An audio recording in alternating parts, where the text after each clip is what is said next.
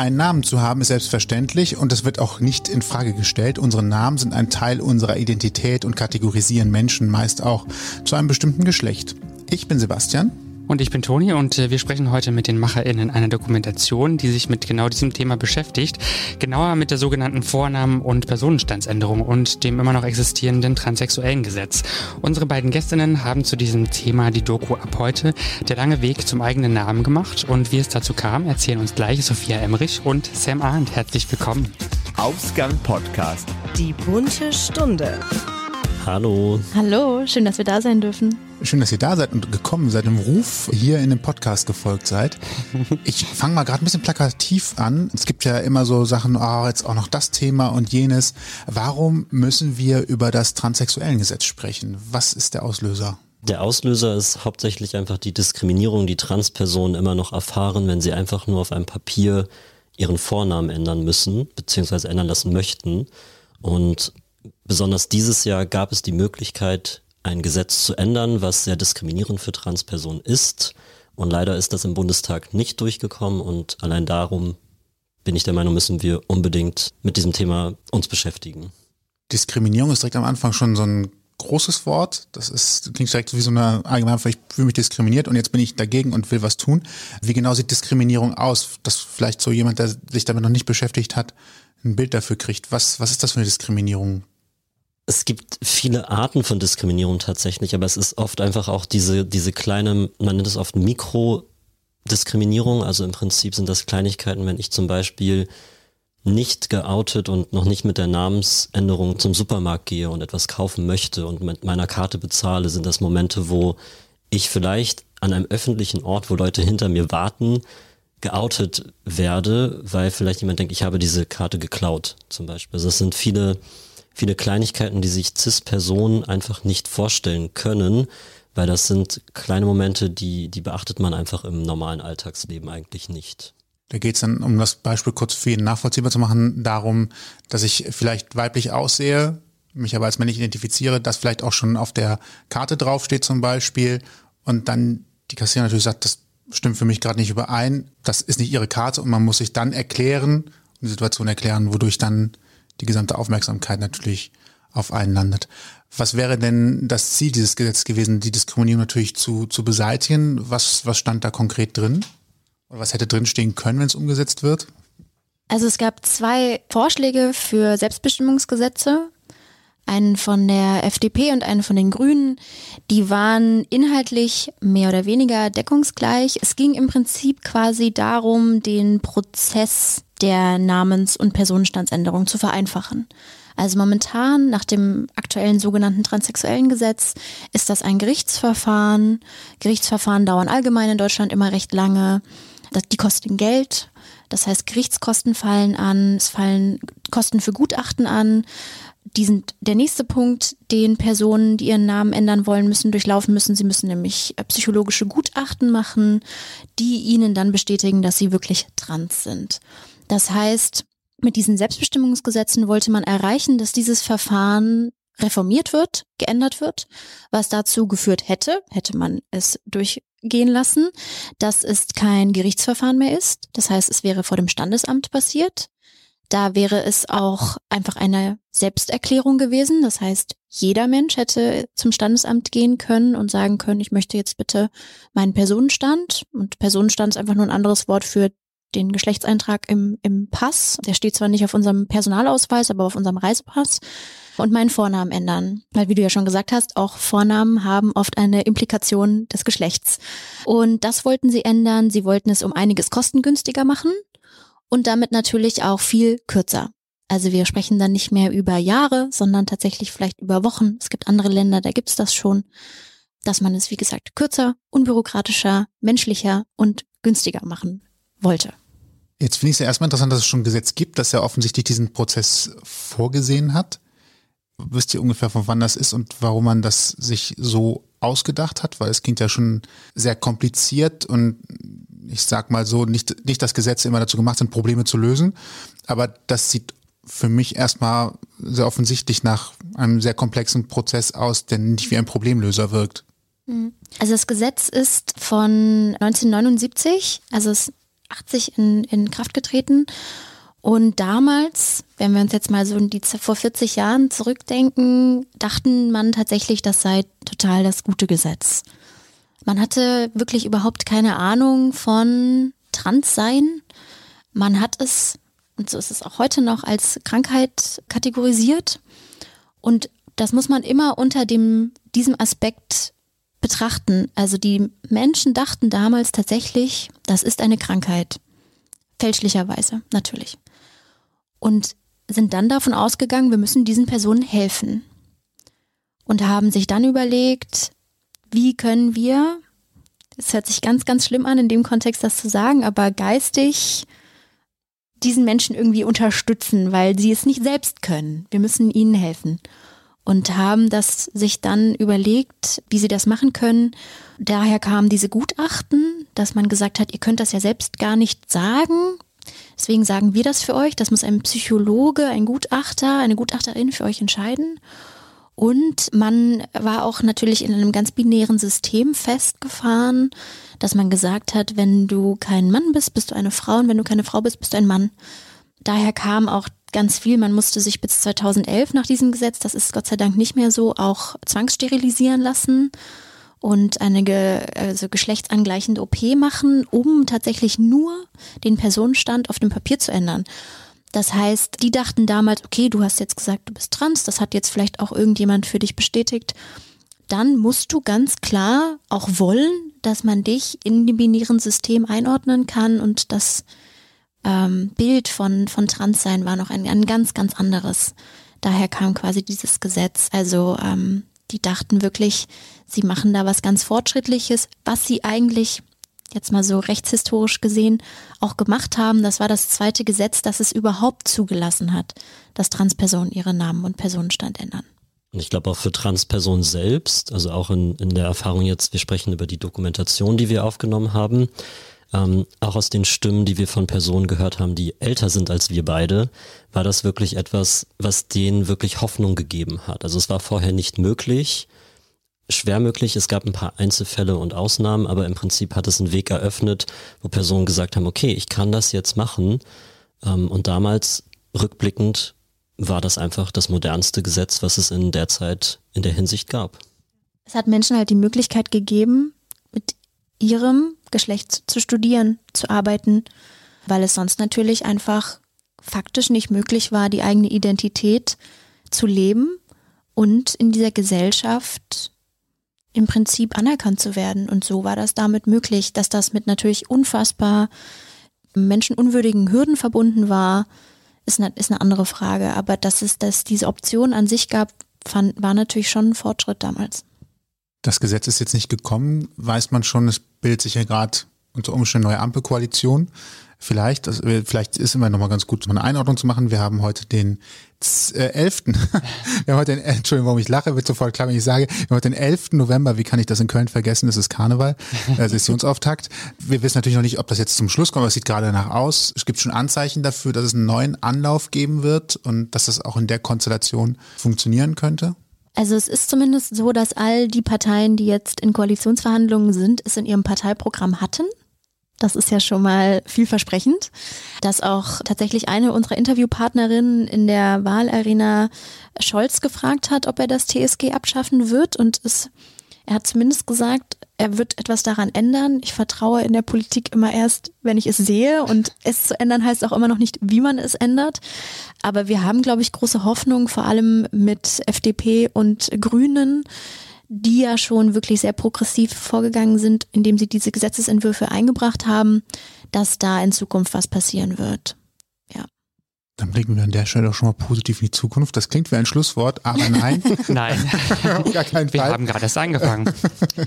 wir wollen nämlich natürlich auf das Thema kommen, warum ihr heute hier seid. So ist es. Und äh, ja, wir haben schon festgestellt, der Weg ist in vieler Hinsicht steinig und so ungefähr heißt ja auch eure Doku ab heute der lange Weg zum eigenen Namen. Und jetzt ist natürlich die Frage, was war der Auslöser dafür, dass ihr diese Doku kreiert habt, erstellt habt, zusammen gemacht habt?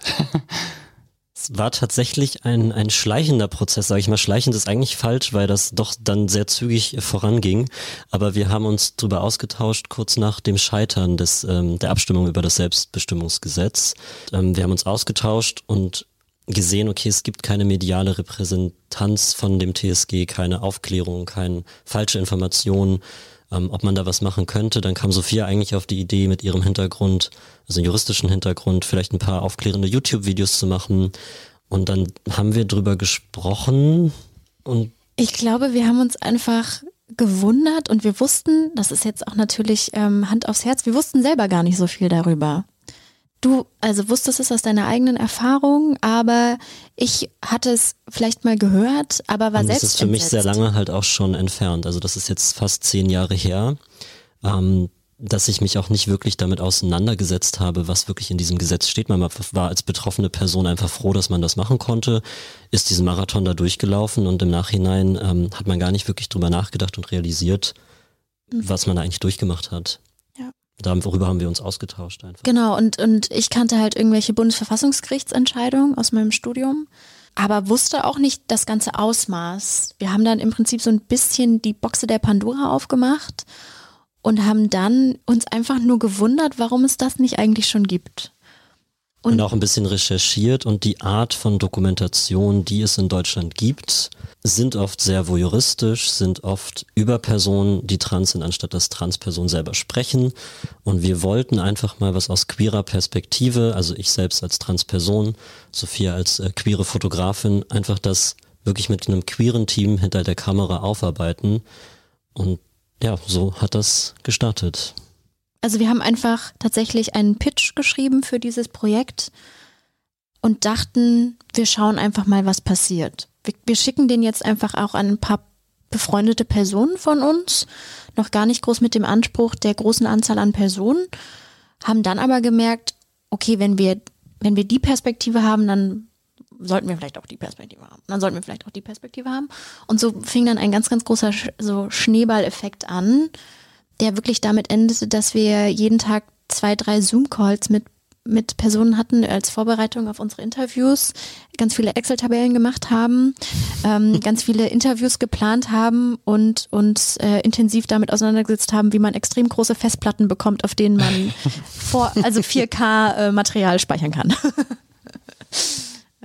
Wenn ihr gerade sagt, ihr musstet selber viel recherchieren, vielleicht schon mal so als Cliffhanger, was war für euch die größte Überraschung? Was war der interessanteste, neueste Fakt für euch, der dabei rumgekommen ist? Gibt es gibt's da etwas, wo ihr sagt, wow, das, dafür musste ich gerade mich selber nochmal in dieses Thema einlesen, Interviews führen, um überhaupt zu merken, dass es, dass es so tiefgreifend ist oder dass es so, eine, so ein großer Punkt ist?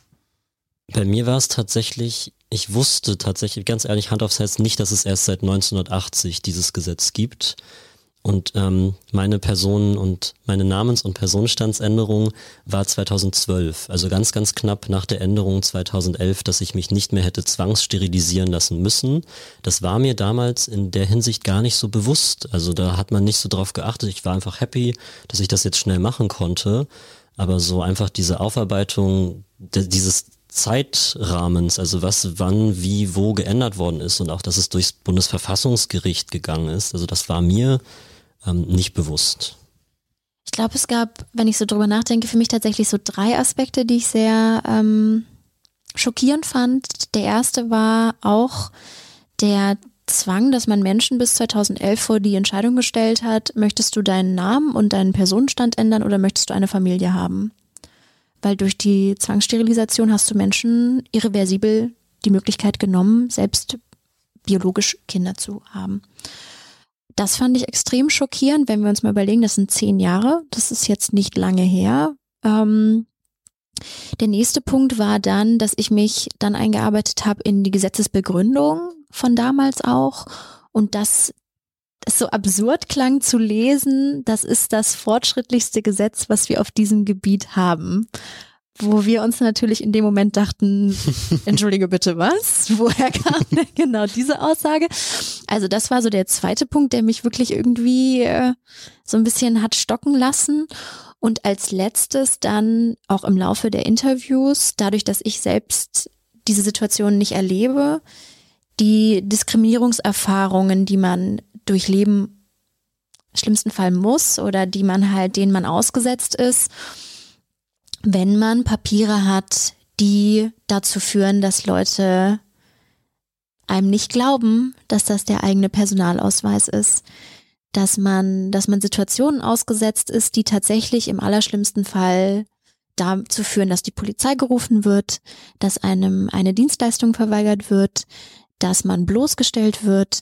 Und das sind so kleinig, also es sind tatsächlich, wie Sam meinte, es sind am Ende Kleinigkeiten, die man sich gar nicht vorstellen kann, die auch damit verbunden sind, selbst wenn nichts passiert, die ständige Angst es könnte. Also selbst wenn 20 Mal nichts passiert, wenn ich mit meinem Reisepass fliege, immer die Angst, es könnte jetzt jeden Augenblick, könnte mir ähm, Diskriminierung begegnen. Das fand ich auch sehr schockierend. Genau, so das war jetzt, weil du fragst, ähm, eingelesen, aber auch während den Interviews und dem Interviewprozess einfach zu sehen, dass es sehr viele Personen gibt, die dieses Verfahren vergessen haben, es verdrängt haben wahrscheinlich sogar, dass es traumatisierend ist und einfach auch drüber nachzudenken, dass ich selbst auch gar nicht mehr wirklich viel darüber weiß und sich nochmal so als zu meinem Hintergrund, ich arbeite eigentlich im Vertrieb, ähm, nicht geoutet und bin einfach durch dieses Projekt dann so ein bisschen wieder in die, in die Trans-Community reingerutscht und dann auch zu sehen, okay, vielleicht sollte ich mich damit mal auseinandersetzen. Ich bin wahrscheinlich nicht die einzige Person, der das so geht und einfach das zu sehen und zu erfahren, das war tatsächlich für mich ein sehr wichtiger Prozess, denke ich. Ich kann ja auch noch mal so ein bisschen einhaken. Wir haben ja in unserer Recherche, wir haben zum größten Teil, haben wir ja tatsächlich nur mit eurer Doku und den 20 ganz äh, formatigen Videos ähm, recherchiert im Prinzip.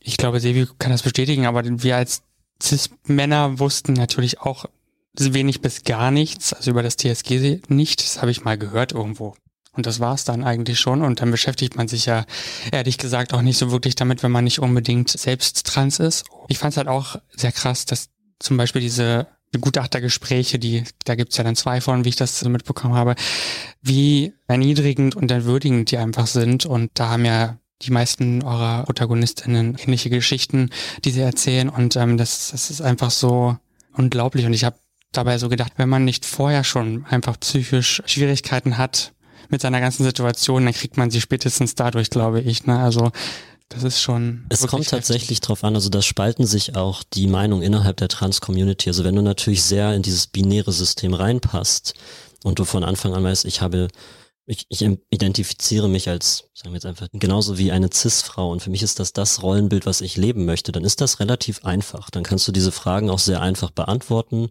und ich denke, du gehst da relativ unbeschadet raus, weil das einfach sehr klar ist. Aber für Personen, die sich zum Beispiel als nicht-binär identifizieren oder vielleicht auch trotzdem gerne High Heels tragen und sich schminken, aber trotzdem sagen, ich bin trotzdem ein Mann, das hat ja nichts damit zu tun, nur wie ich mich gerne kleide, was für eine Identität ich habe. Für diese Person ist das dann wiederum denke ich, ein sehr schwieriger Prozess, weil dieses binäre Bild von den GutachterInnen, ja, um her herauszufinden, dass jemand trans ist, musst du halt wirklich diese Rolle im Prinzip auch erfüllen. Oft, also hatte ich auf jeden Fall das Gefühl damals in den Gesprächen, obwohl im Nachhinein jetzt zum Beispiel den Therapeuten, den wir interviewt haben, er gesagt hat, nee, eigentlich kann ich das gar nicht beurteilen, aber man hat trotzdem dieses Gefühl einfach, wenn man da reingeht, dass man diese Rolle spielen muss. Ich fand ja interessant, weil diese Gutachten doch immer so eine negative Tonalität hatten und das doch eigentlich sehr unisono für mich so rüberkam beim Betrachten, habe ich mich eigentlich gefragt, ob das Ziel der Gutachten ist, eigentlich nicht eher viel eher eine negative äh, Bestätigung zu bekommen, als positiv zu sagen, ja, das ist, das ist so, die Person fühlt sich tatsächlich so. Das war nur so ein subjektiver Eindruck, der entstanden ist. Ist das richtig oder ist das eine Fehleinschätzung? Das ist tatsächlich sind in den ich will mich nicht zahl zahlentechnisch festlegen, aber ich würde fast behaupten, 98 Prozent aller dieser Gutachten sind positiv, was nochmal so ihre Absurdität zeigt. Sie sind eigentlich immer positiv. Selbst den Gutachter, den wir interviewt haben für unseren Film, hatte gesagt, er hat in seiner ganzen Karriere 600 Gutachten geschrieben, 5 ja, bis 600, ungefähr, ja. ja, 5 bis 600 Gutachten davon waren zwei. zwei negativ und in dem Fall tatsächlich, weil es sich um eine Person handelte, die unter einer psychischen Krankheit litt tatsächlich so. Die Zahlen sind sehr gering. Auch diese Gerichtsverfahren sind eigentlich immer, dass bestätigt wird, der Name kann geändert werden. Es ist also eine gewisse Absurdität dahinter, weil es ist nicht, dass das tatsächlich zur Diskussion gestellt wird. Es ist im Prinzip ein Verfahren, das durchlaufen werden muss, einfach des Verfahrens wegen. Nicht, weil das irgendeine Entscheidung offen ist oder sowas. Also es ist eine sehr, sehr geringe Zahl, die da überhaupt negativ ist. Die Aussage klingt nur gerade sehr deutsch. Äh, wir haben ein Verfahren und das muss ja. gefälligst durchlaufen werden. Mein äh, Jurastudium kommt an dieser Stelle wahrscheinlich durch. ja, es ist, aber wir haben, wir haben eine Regel und ein Gesetz und wir müssen das jetzt hier so machen. Ja, es ist, äh, ist sehr schlimm an der Stelle, aber irgendwo ähm, ist das gerade klischee erfüllend an der Stelle.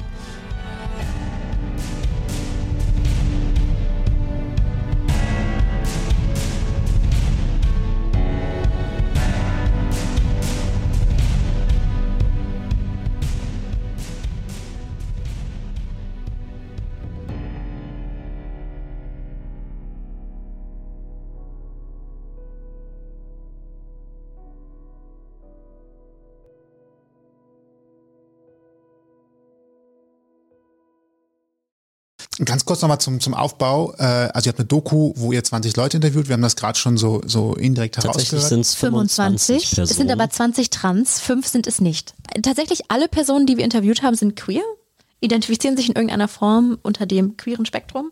Und 20 davon sind trans. Und, und unter dem Begriff trans sind es natürlich auch noch verschiedene. Ähm, selbst das ist ja ein, ein Umbrella-Term sozusagen. Und das Schöne ist, was wir auch ja schon in unserer Recherche festgestellt haben, verschiedene Altersklassen, verschiedenste Lebenslagen, Berufe, wie auch immer, habt ihr ja auch vorhin im Vorgespräch schon so ein bisschen erläutert. Was sind so eure Erfahrungen? Gab es Aha-Erlebnisse? Gab es Unterschiede zu von damals zu heute? Wie war das für euch? Ein großes Aha-Erlebnis war, dass sich die Gutachtergespräche tatsächlich in den ganzen Jahren der Inhalt fast nicht verändert hat. Das heißt, es sind Fragen von 1980 wir dachten, und ich dachte auch, es gibt einen Leitfaden. Also so mit, wenn ich mit Bekannten spreche, die selber trans sind, sind halt immer wieder die gleichen Fragen. Also es wird viel über deine Sexualität, was für Praktiken hast du beim Sex, wie siehst du dich, bla bla bla. Und dadurch kam der Gedanke, dass es da einfach einen Leitfaden gibt. Aber es kann jede, jede Gutachterin oder jeder Gutachter kann das im Prinzip gestalten, wie er oder sie möchte. Und das zieht sich seit 1980 scheinbar irgendwie so durch. Also es gibt keinen Leitfaden, aber wir benutzen, glaube ich, öfter so Persönlichkeitstests tatsächlich, die schon in einer gewissen Form standardisiert sind, um zu testen oder zu sehen, ob eine Person geistig krank ist oder nicht. Und daher wiederholen sich bestimmte Fragen natürlich auch in diesen Gutachtergesprächen. Was uns auch immer wieder aufgefallen ist, ist so eine große Vermischung natürlich von Sexualität und sexueller Identität. Das passiert ja ganz oft. Äh, das war ein Punkt. Aber um auf deine Frage zurückzukommen, ich glaube, uns ist auch aufgefallen, mir zumindest, dass viele Personen, die dieses Verfahren vor beispielsweise 40 Jahren durchlaufen sind, eine unfassbare Stärke haben, sehr selbstbewusst sind, wahrscheinlich auch einfach durch die Erfahrung, die sie machen mussten in den letzten Jahren und, und es war einfach sehr bereichernd, dass wir mit ihnen sprechen konnten, weil das ist nichts, was du über YouTube findest. Das ist nichts, was du einfach jetzt durch soziale Medien mhm. einfach mal eben googeln kannst und bekommst diese Informationen. Du kannst dazu was lesen, du kannst äh, dir irgendwie theoretisch was aneignen, aber es gibt im, zumindest nach unserer Recherche im Internet relativ wenig Menschen, die da offen drüber reden und du siehst jemanden mit Gesicht und Geschichte und Stimme und hörst es tatsächlich. Und das fand ich einfach wunderschön, diese Geschichten einer Person verbunden zu hören. Und die haben uns auch sehr viel aus ihrem Leben erzählt und das hat einen auch noch mal so ein bisschen auf den Boden der Tatsachen zurückgeholt, weil wir auch eine Interviewpartnerin hatten, die tatsächlich meinte, mir hat damals das TSG das Leben gerettet. Und das war noch mal ein sehr einschneidendes Erlebnis eigentlich. Teaser, Cliffhanger, reinschauen, kann man zwischendurch, kann man zwischendurch ja schon mal sagen als ihr die Doku gemacht habt, ihr habt da eben erzählt, dass zum Beispiel eine Idee war, äh, das Ding so ein bisschen mehr ins Licht zu rücken, vielleicht auch aus einem juristischen Aspekt mit kleinen YouTube-Videos. Ähm, jetzt ist es äh, was länger geworden. Hattet ihr ein gewisses Ziel? Seid ihr schon direkt hingegangen am Anfang und habt gesagt, wir möchten komplett einfach das transsexuellen Gesetz von allen Seiten beleuchten mit direkten Aussagen? Ging es wirklich um Aufklärung oder sogar das Ziel, wir möchten mit der Doku vielleicht Politiker sogar am Ende des Tages erreichen, die nochmal gründlich darüber nachdenken, was sie in Gesetze gießen sollten. Ich glaube, uns war von Anfang an klar, dass wir jetzt nicht großartig die Gesellschaft damit ändern werden, aber uns war ganz, ganz wichtig, dass es vor der Wahl herauskommt, deswegen ist es zwei Tage vor der Wahl ähm, und war unsere Premiere. Also das war uns sehr wichtig, um halt vielleicht so eine kleine Hoffnung hatten wir so die eine oder andere Person nochmal da, darüber aufzuklären. Das heißt, wie du sagst, Aufklärung war ein großer, großer Punkt, ähm, was uns motiviert hat und angetrieben hat. Das ist auch der Grund, warum diese Doku für jede Person zugänglich auf unserer Website ist und ja, politisch natürlich erhoffen wir uns, dass sich dadurch etwas ändert und auch die Politik ein bisschen angetrieben wird und ein bisschen angestupst. Ich glaube, wir wollten, weil wir auch gemerkt haben, wie jetzt auch zum Beispiel bei euch beiden, dass es viele Menschen gibt, die davon nichts wissen.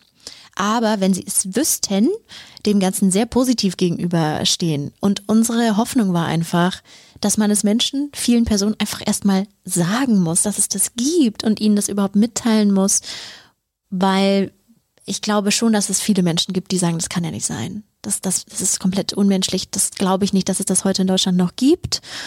Oder auch bis 2011, wie gesagt, solche Dinge noch von Menschen verlangt wurden.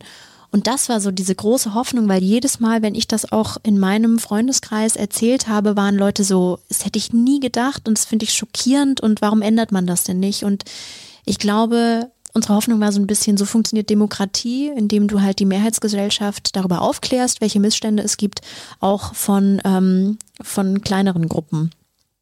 Und das war der Anspruch dahinter und auch einfach mal eine authentische Repräsentanz zu schaffen, die wir angemessen finden und und und das Transsein selbst einfach auch von vielen Perspektiven zu betrachten, weil wenn es Dokus gibt oder Beiträge, ist das immer eine Person. Und eine Person kann ganz anders das Transsein leben als eine andere Person und einfach dieses Spektrum abzubilden wo du das gerade mit dem Spektrum verschiedene Menschen und Personen, ich rasche mit dem Papier, weil ich zu einer ganz bestimmten Stelle will. Sie hat mich beeindruckt und wir hatten es auch im Vorgespräch tatsächlich schon. Die Rede ist von Nora Eckert, die ihr auch interviewt habt. Und das, was glaube ich, ähm, also ehrlicherweise, wie war die Vorbereitung? Die Vorbereitung war, wir saßen auf der Couch, es lief auf dem Fernseher, wir haben zugehört und dabei andere Sachen gemacht. Und dann hat äh, er hat, er hat andere Sachen gemacht. Es hört sich an, als wäre unsere Ducke unfassbar spannend. Nein, wir haben die Einzelinterviews geguckt. Da muss ich vielleicht auch nochmal sagen, ja. ganz kurz, also dann nochmal zur Einordnung, es gibt natürlich die Doku, die 45 Minuten geht. Ja. Und dann gibt's die Einzelinterviews, die halt in Länge, in Volllänge ja. auch auf der Homepage einsehbar genau. sind. Und wir haben das volle Interview von Nora Eckert äh, laufen lassen. Und da erzählt sie von ihrer Zeit in den 80ern in Berlin. Und äh, das war tatsächlich so etwas, was mich nochmal komplett in das Interview geholt hat. In meinem Kopf ist eine Vorstellung von einem Früher, wo ich sage, hm, das muss aber schrecklich anstrengend gewesen sein, Gesellschaft schwierig, es muss die Hölle gewesen sein. Also es ist jetzt überspitzt und ich überspitze das jetzt bewusst, um meine Vorstellung wahrzunehmen äh, oder zu sagen. Und sie sagte aber, dass eigentlich die 80er in West-Berlin somit die geilste Zeit waren, um es auch in der anderen Richtung überspitzt darzustellen. und hat das auch mit einer Authentizität rübergebracht, äh, wo ich echt einen Schmunzel im Gesicht hatte und sagte, ach, das war jetzt aber, erstens, das war eine neue Info für mich und das fand ich gerade schön und es hat so in dem Moment eine kleinere innere äh, Zufriedenheit äh, ausgelöst. Hat euch das auch überrascht? In dem Moment, wo man so ein Interview hat, das ist, mehr, ist ja wahrscheinlich so ein Überraschungsmoment, oder? Definitiv, ja. Also, also ich hatte ihr Buch vorher gelesen. Ja. Deswegen war mir diese Antwort schon klar. Und wir hatten tatsächlich auch vielfältige Antworten, was das angeht. Aber Noras Interview war wirklich, da waren wir, wir waren beide doch positiv überrascht über ihre positive Art. Ich denke aber, dass es auch einen großen Unterschied zwischen West- und Ostberlin gab und auch zwischen Personen. Also Nora Eckert kann nicht genommen werden für alle Personen, aber ich denke, dass Westberlin in den 80ern war schon eine echt coole Zeit. Ich glaube, sie hatte natürlich auch den Vorteil, sie hat im Nachtleben gearbeitet. Das war natürlich ein, ein Umfeld, in dem es quasi, da war alles erlaubt und das war quasi eine Subkultur in Berlin, in Westberlin damals. Äh, Romy Haag, äh, schreibt sie auch in ihrem Buch, hatte einen Club, einen Nachtclub, dort hat Nora gearbeitet. Und äh, ja, das war quasi fast wie so eine Parallelwelt. Und es gab aber auch Personen, die haben wir auch interviewt, die gesagt haben, ich will nicht im Nachtleben arbeiten. Ich möchte einen, ich möchte einen Tag, Tagjob haben. Ähm, ich möchte mich nicht verstecken. Ich möchte nicht irgendwo arbeiten, wo Leute ein Auge zudrücken, weil ich irgendwie mein, meine Papiere nicht anpassen kann. Und dann ist es natürlich was anderes. Und das erzählt Nora ja dann irgendwie auch ganz, finde ich, ähm, nachvollziehbar, wie dann, dass sie, als sie den Prozess des, des TSG durchlaufen hat, war auch der Moment, an dem sie gesagt hat, ich höre auf, in, in einem Nachtclub zu arbeiten und fange jetzt an, in einer Buchhandlung zu arbeiten.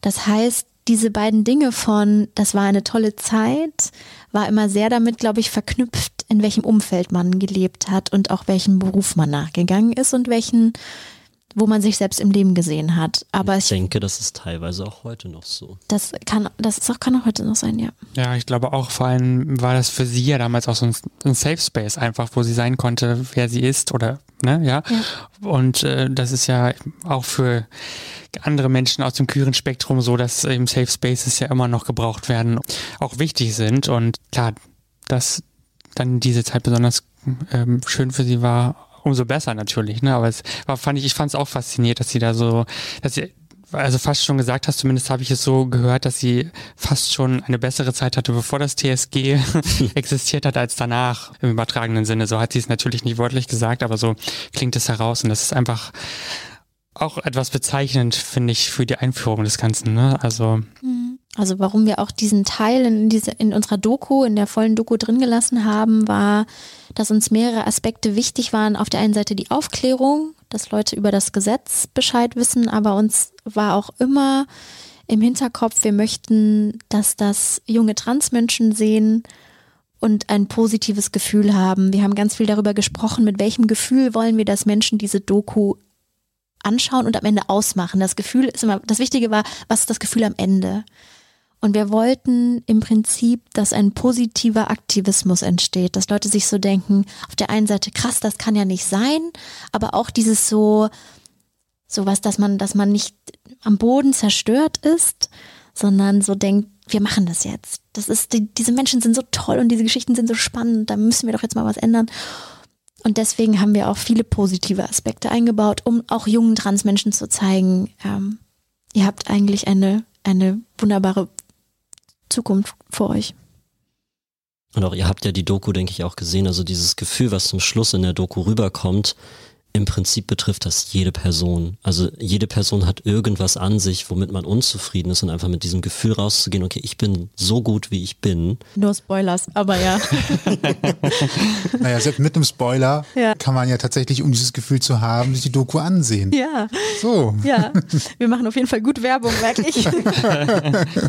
und wichtig emotional. Ja, genau, es ist emotional, aber nicht too much. Man ist also nicht emotionally überfordert am Ende sehr, sehr wichtig. In Zeiten einer Pandemie hat man vielleicht schon, sind vielleicht manch, manch gutes Wort schon zu viel. Ja, absolut. Und wichtig zu wissen, finde ich auch bezüglich eurer Doku, ist, dass ihr das quasi gemeinsam, jetzt vielleicht auch mit ein paar mehr Leuten zusammen auf die Beine gestellt habt. Nein? Nee, wir haben das tatsächlich zu zweit Allein. gemacht. Mhm. Ja. Gut, ihr habt es auf jeden Fall äh, zusammen, alleine, zu zweit. Immerhin zu ne? zweit. Zu zweit alleine, wie schön. Alleine, ja. alleine zu zweit äh, zu auf zweit die Beine gestellt. Gereist. Ja. Einsam gemeinsam. Ja, genau, so waren wir wirklich. Das, aber wir hatten sehr viel Unterstützung, ja. einfach mental und aber auch bei der Musik und auch die, das Poster, also da gab es schon Unterstützung, nur das Kreative und die Organisation und alles drumherum. Ja. Das waren wir beide. Vielleicht nochmal wichtig, wer hat das finanziert? Wir. Also wir haben uns tatsächlich, um das so ein bisschen zu erklären, dagegen entschieden, es mit irgendwem gemeinsam zu machen. Das war eine ganz aktive Entscheidung.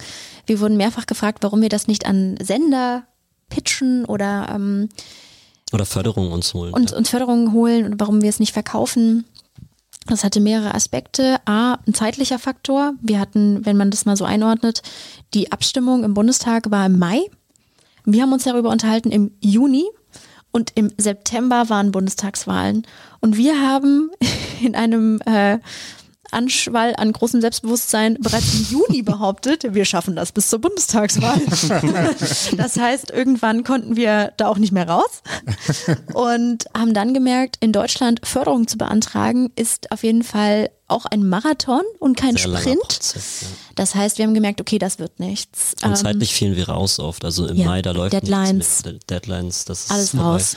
Und warum wir es nicht mit Sendern gemacht haben, war, weil wir A, gesehen haben, wie viele, diese, wie viele dieser Dokumentationen aussehen und wir fanden es nicht gut, ohne denen jetzt irgendwie zu sagen, ihr macht das schlecht, aber sie waren einfach, haben uns nicht angesprochen. Und der nächste Punkt war, wir wollten nicht, dass uns jemand vorgibt, wie wir Dinge zu tun haben. Wir wollten den Namen der Doku selber wählen, wir wollten die Personen selbst wählen, mit denen wir arbeiten. Entscheiden, wir was in die Doku reinkommt. Was reinkommt. Welche Fragen wir stellen. Wie wir es veröffentlichen. Und haben dann einfach gesagt, okay, wenn die Konsequenz daraus ist, dass wir es selbst finanzieren müssen, dann ist das für uns, also dann ist das noch das kleinste, die kleinste Hürde.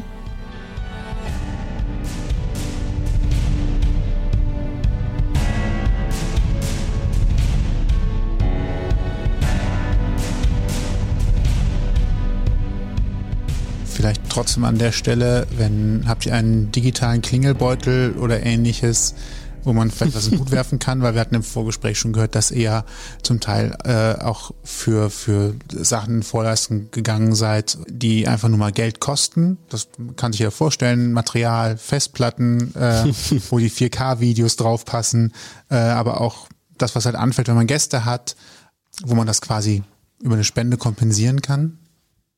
Auch da haben wir uns gegen entschieden tatsächlich. Wir haben auch unsere, wie gesagt, die Dokus umsonst. Die meisten Veranstaltungen, die wir selbst veranstalten, sind auch umsonst, weil auf der einen Seite uns wichtig ist, Aufklärung soll meiner, also meiner Ansicht nach umsonst sein. Und es ist irgendwie so ein bisschen komisch, aber ich wollte, dass wir mit diesem Projekt nie in die Bittsteller-Situation kommen. Also eine gewisse also ich, ich weiß nicht, wie ich es wirklich formulieren soll, aber so eine gewisse Würde sollte immer bestehen bleiben. Aber ich denke, Personen, die uns unterstützen möchten, teilt die Doku, ja. sprecht mit Personen drüber. Das ist das Ziel, was wir hinter der Doku hatten. Ja. Und für uns ist das mehr wert, als ein bisschen Geld zu bekommen. Ja. Also das, das wäre uns das Wichtigste. Genau. Also lieber teilt sie, redet mit Menschen über das Thema, reflektiert vielleicht selbst, wie ihr mit diesem Thema umgeht. Und das wäre eigentlich schon die, die, das mehr, also mehr können wir uns nicht wünschen in dem Punkt. Humble brag. Ihr merkt schon, genau. ja, ich wollte gerade mal sagen, es, ihr merkt schon, ihr habt das so mit den, mit den positiven Elementen ganz gut raus. Immer sehr schöne positive Ja, aber ist das unser erstes Interview? Man, man, man glaubt es kaum. Oh ja, aber das, das mit dem Storytelling, das passt, das, das klappt schon ganz gut. Dann fühlen wir uns doppelt geehrt. Ja. Das geht die ersten Seiten Premiere. Ihr macht das sehr gut bis hierhin. Danke. Gucken wir, wie es weitergeht. Jetzt, gucken wir, jetzt, jetzt geht's back up. Jetzt kommen die schlimmen Fragen. Ja, genau. Ja, ihr seid ja, ihr, Sitzen wir warm? Jetzt geht's los. ihr seid ja spontan. Ja. Sollen wir was singen? Das haben wir Möchtest du? Hast du was einstudiert? so New York, gegessen. New York, Ich kann gar nicht, Frank kann gar nicht Sinatra. aufstehen. Ja. Das war doch St. Martin. Ja, heute eher, äh, heute ja eher sowas wie wenn eine Trömmelche jäht. Hallo. Das, Okay. oder, oder ob dem March Don de Bure. ähm, bevor es weiter schlimmer wird, vor allem, weil ich keinen Kölschen Dialekt kann. Ihr seid mit eurer Doku auch unterwegs, das habt ihr gerade eben schon gesagt und stellt das vor. Aber ihr stellt es nicht nur einfach vor und zeigt es, sondern ihr geht danach in, in, auch in Dialoge. Was sind da bis jetzt eure Erfahrungen? Wie ist das Feedback? Das ist ja tatsächlich auch sehr ehrliches, direktes Feedback, wenn man gemeinsam im großen Raum sitzt und dann auch so merkt, okay, wie fühlt sich das gerade an? Wie ist die Anspannung? Lachen da auch Leute? Schmunzeln welche? Klatschen welche? Oder gibt's ein, oder hat er nicht gesagt? Ich war immer überrascht, dass Leute lachen bei unserer Ja, Doku. Ich meine, erstens kann ich sie mittlerweile auswendig, weil ich sie einfach sehr, sehr oft gesehen habe. Das heißt, ich, die Witze sind irgendwann auch beim 20. Mal nicht mehr ganz so lustig. Aber ich war fast, ich war, ich war total überrascht, dass, dass wir bei unserer Premiere in den Raum reinkommen und wir hören Leute lachen. Nicht in dem Sinne von einem, einem dass sie respektlos sind. Sie ja. lachen niemanden aus, aber es gibt tatsächlich Momente in unserer Doku, wieder mal ein kleiner Spoiler und Cliffhanger an der Stelle, die auch zum Lachen anregen. Es ist also dann doch toll, diese Reaktion von Menschen zu sehen, weil man oder zu hören, weil man sie selbst schon gar nicht mehr wahrnimmt, diese Situation. Und, äh, Und auch zu sehen, wir haben uns halt wirklich sehr viele Gedanken gemacht, in welcher Reihenfolge wird welche Person wo reingeschnitten, wann darf man überhaupt lachen, wann darf da mal was aufgelockert werden, wann ist es aber eigentlich zu ernst, um danach zu lachen und einfach zu sehen, dass das in, in diesen 45 Minuten gut agiert und dann Personen auch mal aufgelockert werden, aber nicht das Feedback kommt, dass es ins Lächerliche gezogen wird. Wir hatten bisher tatsächlich nur die Premiere und jetzt geht Ja. das mit der Kinotour los. Wir haben jetzt morgen das erste Mal eine Premiere in Köln im Kino und dann im Anyway in Köln, dann gehen wir nach Berlin, dann gehen wir noch nach Hamburg, nach Hannover. Leipzig. Ja, Süddeutschland ist bisher noch nicht dabei. Kann noch Schreib kommen. uns eine E-Mail. Ich wollte gerade fragen, können sich da welche melden oder ist, Ja, das, gerne. ist das ein Raum, wo Nö, wir sind, wir sind äh, allem gegenüber offen. Es war tatsächlich auch einfach jetzt so ein kleiner Zeitfaktor, natürlich. Ähm, Wir sind halt beide neben, nebenberuflich noch, äh, hauptberuflich, anderweitig beschäftigt. Ähm, Die Doku war unser Hauptberuf, zumindest für drei Monate, ja. ja, die Kinos, wo wir das jetzt zeigen, bis auf ein, zwei haben wir dann selber angeschrieben und das ein bisschen gepitcht und geschaut, dass wir auch den, den Raum finden, wo eigentlich queere Filme auch gezeigt werden und das halt verbunden mit einer Panel-Diskussion. Genau, aber gerne anschreiben, wir, wir sind bereit. Es gibt ein Kontaktformular auf unserer Website. Ihr könnt uns gerne schreiben. Wir sind immer bereit, auch zu reisen innerhalb von Deutschland, solange Corona uns lässt. Genau, aber die Reaktion war sehr gut. Ich fand es toll, dass Leute uns auch Fragen gestellt haben und wir hoffen auch einen Rahmen schaffen zu können, wo Leute sich trauen, Fragen zu stellen und nicht zu denken, ich weiß gar nicht, wie ich das sagen soll und ich traue mich nicht zu fragen. Ich glaube, wir haben auch hoffentlich mit der Doku gezeigt, wenn du von einem ehrlichen, respektvollen Standpunkt aus fragst und reflektierst, wie du dich vielleicht auch ausdrückst, dann wird dir niemand die Antwort verweigern. Und das würden wir natürlich gerne auch in den weiteren Podiumsdiskussionen so haben, weil nur so sozusagen Leute auch aufgeklärt werden können. Wir hatten zum Beispiel ein Gespräch mit, noch bevor wir die Doku gedreht haben, mit zwei anderen Filmschaffenden, wo wir auch gefragt wurden, was heißt eigentlich cis? Weil er das immer in einem beleidigenden Kontext gehört hatte, weil er immer gesagt bekam, du als Cis-Mann hast doch keine Ahnung Mhm. zu gewissen Themen. Und er dachte im Prinzip wirklich, es sei eine Eine Beleidigung. ja. Und er hatte nur in dem Rahmen, weil wir da saßen beim Abendessen, meinte er so, Entschuldigung, es tut mir total leid, ich muss jetzt mal ganz kurz, weil wir den Begriff die ganze Zeit verwenden, ich muss mal ganz kurz fragen, was heißt das überhaupt? Und dann ist uns natürlich klar geworden, man verwendet ganz viele Dinge selbstverständlich, wir reden über diese Themen, weil wir jetzt irgendwie monatelang uns damit befasst haben, als wäre es selbstverständlich. Aber es muss auch einen Rahmen geben, in dem es okay ist zu sagen, es tut mir total leid, dass ich das jetzt gerade nicht weiß. Es muss einem auch nicht mal leid tun, aber ich weiß es nicht. Ich frage ganz ehrlich, ich möchte gerne wissen, was das heißt. Und ich glaube, wir würden gerne auch diesen Rahmen schaffen, um wirklich allen Personen die Möglichkeit zu geben, das zu sagen und zu fragen, was, was sie wissen möchten. die Termine gibt's auf eurer Homepage? Die Termine gibt es noch nicht auf unserer Homepage, weil sie noch wegen Corona tatsächlich noch ein bisschen in den Seilen hängen. Wir hoffen natürlich, dass wir vielleicht noch ein paar mehr Termine finden und wenn, wird man sie alle auf jeden Fall auf unseren sozialen Medien und ähm, unserer Website finden. Ja. Wenn es nicht mehr in diesem Jahr, sprich November, Dezember 2021 ist, dann vielleicht für euch da draußen die ZuhörerInnen ähm, im kommenden Jahr, also 2022, kommt ja auch immer so ein bisschen drauf an, wann ihr diese Folge hört. Wir äh, halten natürlich euch alle im äh, Blogpost zu dieser Folge ähm, äh, auf dem Laufenden, aber natürlich auch über Instagram und alle anderen Kanäle und über eure Website, die da lautet. www.abheute-doku.com Genau. Und über die könnt ihr natürlich auch Sam und Sophia erreichen, wenn ihr sie einladen möchtet zu einer Vorführung, Schrägstrich Podiumsdiskussion oder zu einem Interview oder einfach nur für ein nettes Gespräch. Ja, oder uns Feedback geben möchtet. Genau. Oder gerne, wenn es betroffene Personen sind, die das jetzt gerade hören. Also wir versuchen dann auch gerne Links bereitzustellen. Wir haben Ja. jetzt keine Links auf der Webseite, aber falls da was benötigt wird, gerne uns kontaktieren. Wir leiten gerne, gerne Ja. weiter. Wir beantworten eigentlich auch alle E-Mails. Ja, nun ist es ja, wie bei uns auf dem Podcast auch, mit Namen äh, für Dokumentationen oder für andere Projekte immer so ein bisschen kompliziert und man könnte diese Doku den Namen äh, oder irgendeinen Namen mit Trans geben, denn darum geht's ja in der Doku oder da, das ist ja das Thema, das, das Kernthema. Aber warum habt ihr die denn ab heute genannt? Was war der Hintergrund? Es gibt da tatsächlich von uns beiden ein, eine andere Intention dahinter. Also für mich aus Trans-Perspektive, wo du hier auch die, die Lehrer und Schule angesprochen hast, Familie hatten wir angesprochen. Es gibt für jede Trans-Person den Moment, wo du dich hinstellst und sagst, bitte ab heute möchte ich diesen Namen führen und tragen. Und das ist halt dieser Moment des Outings und deswegen ist das, das ab heute aus, aus meiner Trans-Perspektive. Aber Sophias Sicht darauf, warum dieser Name so heißt, ist nochmal ein ganz, ganz anderer.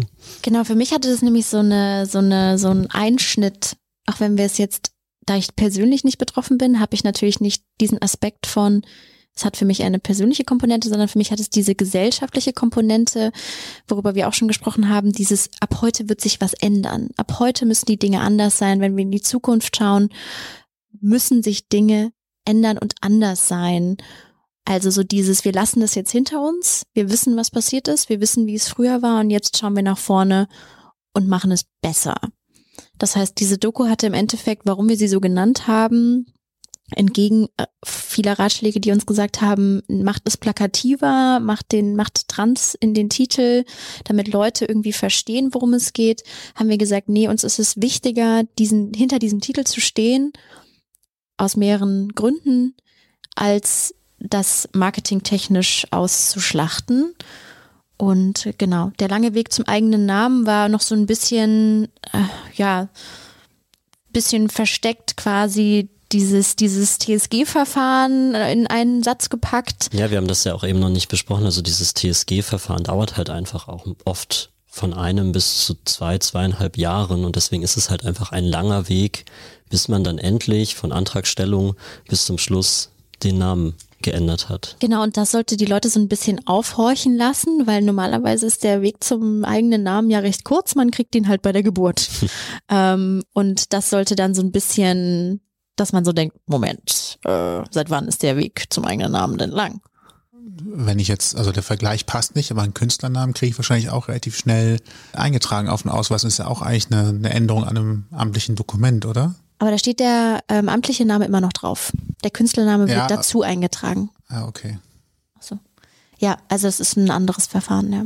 Ich wollte eigentlich nur sagen, dass Behördengänge tatsächlich in anderen Fällen tatsächlich sehr schnell gehen und äh, rein materiell ist die Sache ja eigentlich relativ schnell erledigt und im Computer müssen ja heute Sachen auch nicht mehr als Akte durch die Gegend getragen werden, sondern es ist ja, wäre dann ja auch hinterlegt, sodass die nächste Wahlbenachrichtigung zum Beispiel auch relativ schnell mit dem richtigen Namen das, das Problem war, warum das so lange dauert, ist einfach, dass du musst erst den, den Antrag beim Gericht stellen, dann werden dir Namen genannt, wer deine GutachterInnen sein können. Dann gehst du zu den GutachterInnen, dann müssen die erstmal diese Gutachten schreiben, dann weißt du gar nicht, du wartest sehr lange, du bist halt in so einem Loop drin und denkst, okay, was steht jetzt in diesem Gutachten überhaupt drin? Also was habe ich da überhaupt erzählt und was kommt da rein?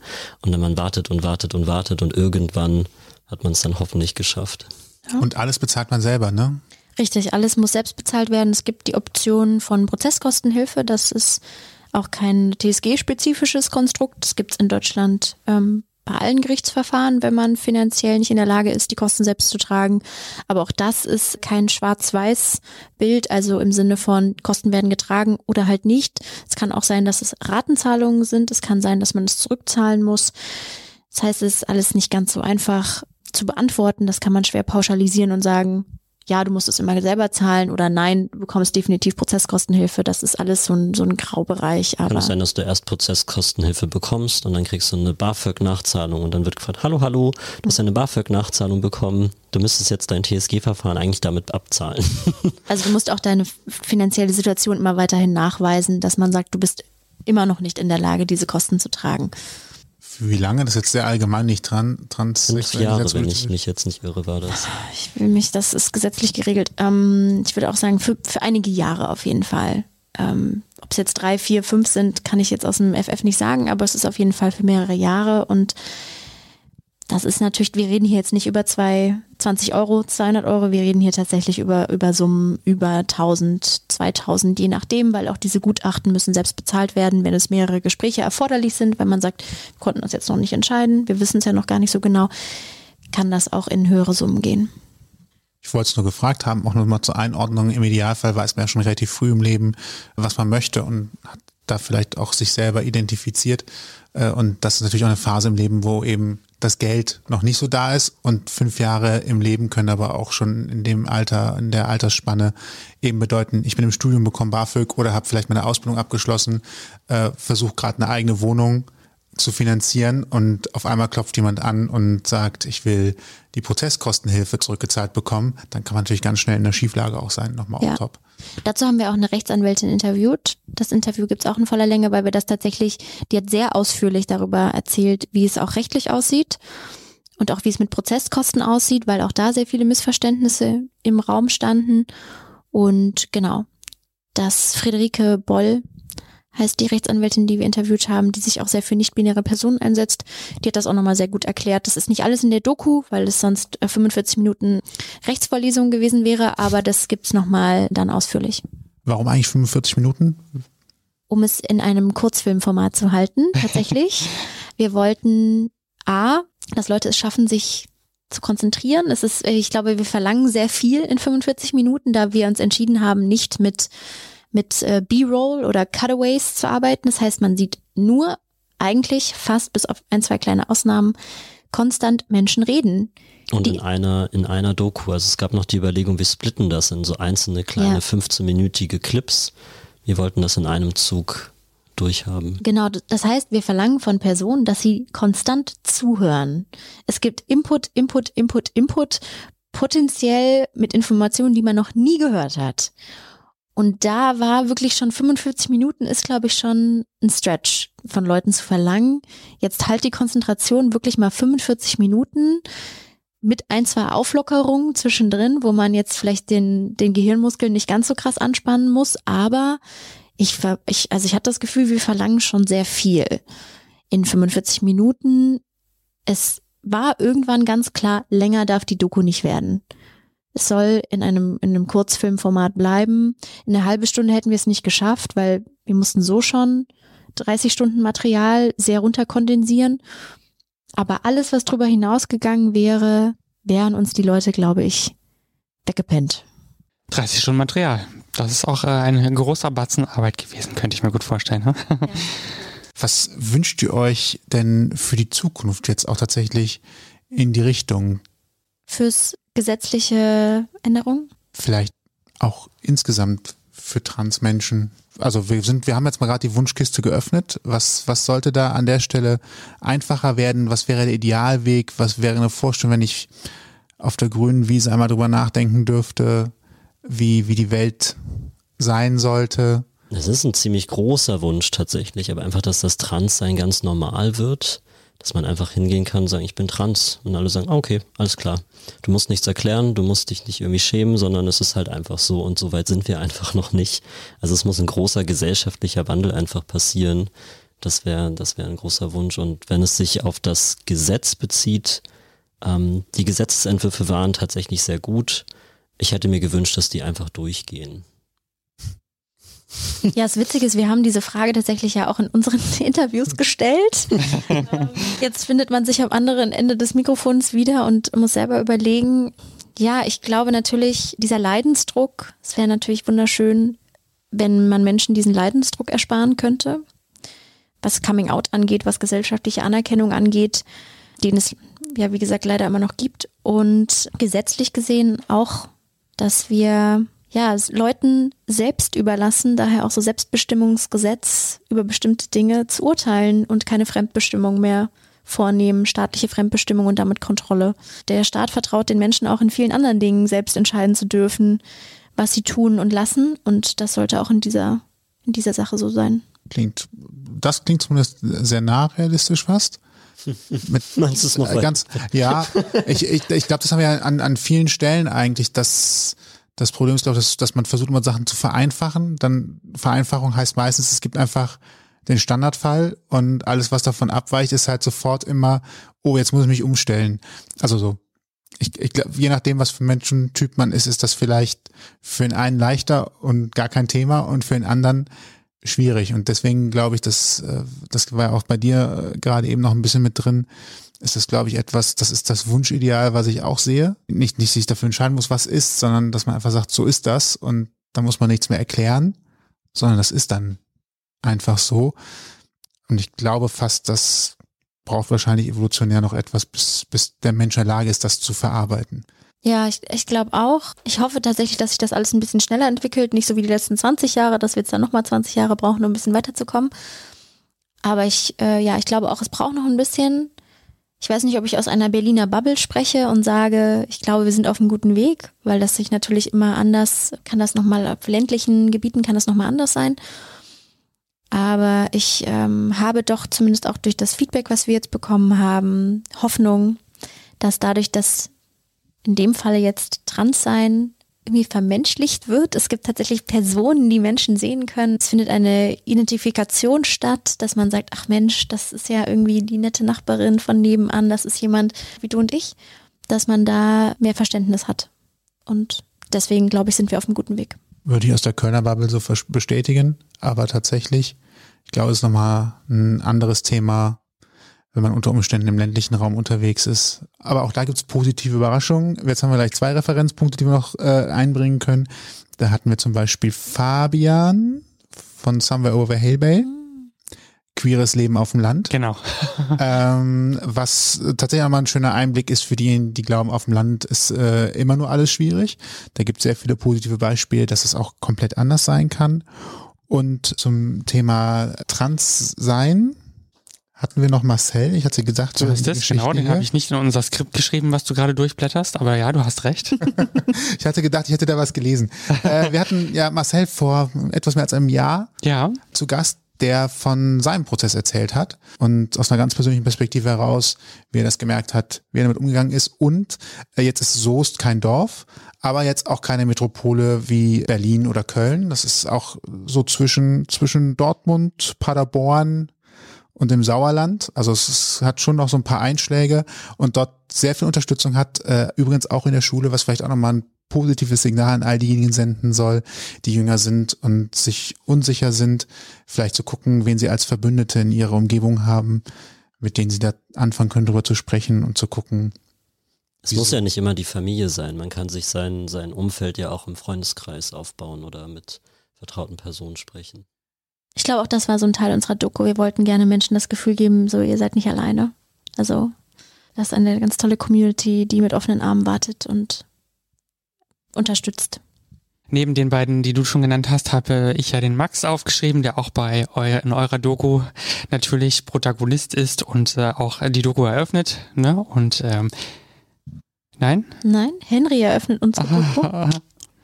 Okay. das weißt du doch gar nicht, du hast es noch nie gesehen. Ja, keine Ahnung. Ich kann das sogar Bist du sicher? Jetzt bin ich gespannt. Ja. Wir werden das nachher kontrollieren. Ja, gerne, das ist gar kein Problem. Okay. Auf jeden Fall ist Max in eurer Doku auch ja. vertreten und mit Max ich betone es so, weil Max nicht er als Pronomen verwendet. Max ist auch ja, Transaktivist unter anderem und äh, hat uns ein sehr, sehr schönes Interview gegeben vor einigen Monaten in diesem Jahr und Genau, das möchte ich erwähnen. Das könnt ihr auch nochmal bei uns nachhören. Aber vorher könnt ihr erstmal die wunderbare Doku schauen von Sophia und Sam. Ab heute der lange Weg zum eigenen Namen.